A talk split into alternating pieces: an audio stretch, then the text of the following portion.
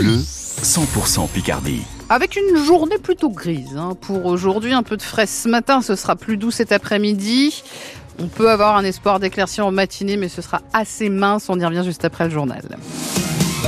Florent Vautier, après dix jours de mobilisation, les agriculteurs s'apprêtent à lever le camp. FNSEA, jeunes agriculteurs et même coordination rurale appellent à stopper les blocages après les annonces du gouvernement hier midi. 400 millions d'euros en tout, avec notamment un soutien fiscal et social aux éleveurs, le renforcement des lois Egalim ou encore la suppression d'un plan de réduction des produits phytosanitaires. On va y revenir. Devant l'hypermarché intermarché de Glizy, près d'Amiens, hier après-midi, les agriculteurs présents sur le parking avec une quarantaine de tracteurs ont pris connaissance de cet appel à la fin des blocages, de quoi susciter un peu de déception chez certains jeunes dossés. Comme cet agriculteur furieux pendant le discours des syndicats. Si vous êtes satisfait de vous, bravo les gars, ça fait 30 ans que vous y êtes, ça fait 30 ans, vous êtes en partie responsable de ce qui nous arrive. La déception est là, décrypte Julien Tramcourt. Il y a certes du positif dans les annonces du gouvernement, comme sur les pesticides, mais pas d'abandon des jachères obligatoires, dénonce ce jeune cultivateur installé près de Doulan. Laisser un carré vide dans le champ en se disant bon, on va implanter de l'herbe au printemps parce qu'on n'a pas le droit de le cultiver, alors qu'on a les emprunts, on paye les impôts dessus, on paye le fermage dessus. Et ça prend au cœur hein, de se dire quand même, euh, la première année, claque déjà, t'auras pas tout. Ça aide pas à se lever le matin. Malheureusement, ne peut pas tout avoir du premier coup, estime Tom Descamps, agriculteur de la Billois, épuisé après deux semaines de lutte. Il est temps de rentrer sur euh, nos exploitations, euh, reprendre le cours de notre vie euh, normale et surtout reprendre le boulot parce qu'on l'a laissé de côté pour euh, être mobilisé euh, avec tout le monde. Fini le rythme infernal entre les manifestations et le travail, reconnaît Olivier E.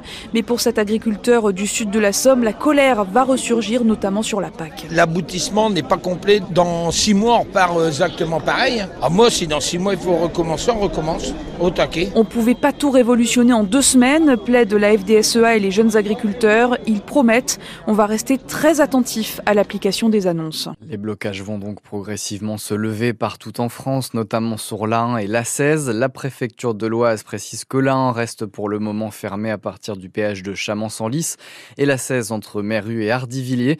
On revient sur cette levée des blocages des agriculteurs juste après le journal de 8 heures avec le président de la FDSEA 80, Denis Bullier, ce matin l'invité de France Bleu Picardie. Et pour vous, est-ce que les agriculteurs ont raison de lever les blocages?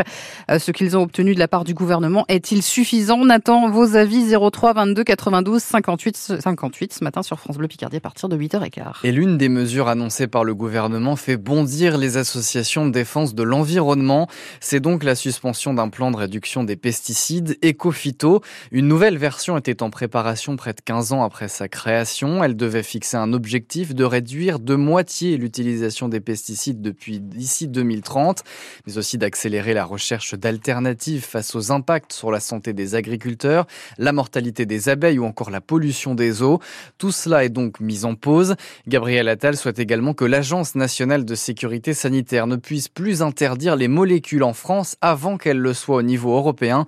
Impensable pour François Veyrette, le président de l'AONG et Génération Future, ancien conseiller régional de Picardie. On a l'impression que finalement on retourne à la cogestion des affaires agricoles sur la question des pesticides entre le gouvernement et la FNSEA, comme au bon vieux temps de Jacques Chirac, en fait ça va nous rajeunir, où c'est la FNSEA qui faisait la pluie et le beau temps toute seule au ministère de l'Agriculture. Pour le coup là, au mépris de l'environnement, au mépris de la santé publique et même au mépris du droit, puisque le règlement européen, en fait, il sera plus appliqué sur la mise sur le marché des pesticides, parce que l'État va demander à l'ANSES de fermer les yeux sur euh, des produits dont on saura pourtant qu'ils ne euh, répondent plus aux exigences euh, réglementaires européennes. Ça, c'est complètement scandaleux et le gouvernement peut compter sur nous pour aller contester tout ça pied à pied devant les tribunaux chaque fois qu'on verra un produit qui devra être retiré du marché, puisque le gouvernement renonce à protéger l'environnement et la santé, eh bien, on le fera à sa place. En revanche, le gouvernement va interdire l'importation de fruits et légumes traités avec du thiaclopride, un insecticide dont l'utilisation n'est pas autorisée pour les producteurs européens.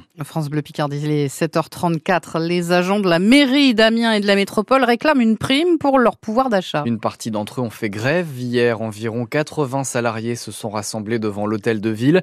Depuis la fin 2023, toutes les collectivités territoriales ont la possibilité de verser une telle prime de plusieurs centaines d'euros. Son montant dépend des revenus des agents, mais à Amiens, la ville dit non. Céline Deneuve-Église est la secrétaire de section CFDT à Amiens Métropole. Elle souligne que les fonctionnaires de l'État et du milieu hospitalier ont bénéficié automatiquement de cette prime pouvoir d'achat. Elle réclame donc un geste. La prime pouvoir d'achat, c'est vraiment quelque chose d'exceptionnel. C'est pour pallier justement à l'inflation qui est très haut.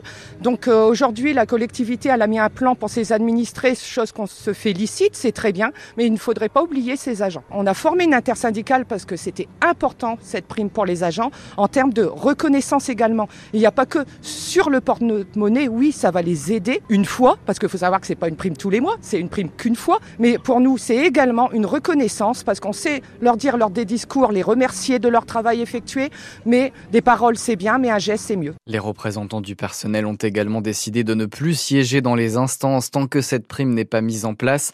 La ville d'Amiens, contactée par France Bleu Picardie, indique de son côté privilégier un autre système d'indemnité à plus long terme avec une partie liée au mérite et à la compétence des agents.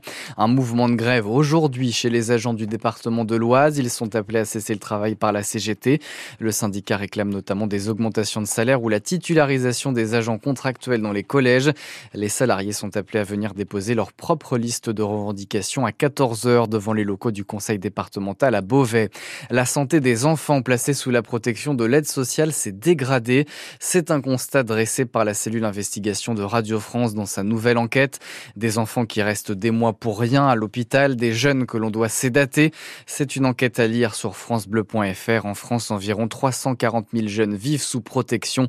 Environ 50% sont placés en foyer ou en famille d'accueil. Une nouvelle recrue à la Essai. Il n'y aura, il n'y en aura pas d'autres avant l'été prochain car le marché des transferts hivernal, le mercato, s'est achevé hier soir à 23h59.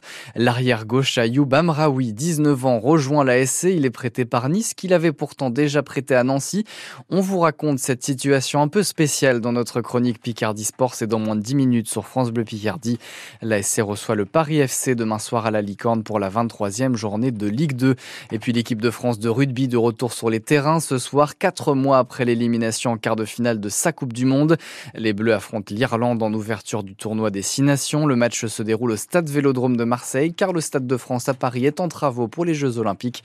Coup d'envoi à 21h, match à vivre en direct sur France Bleu Picardie.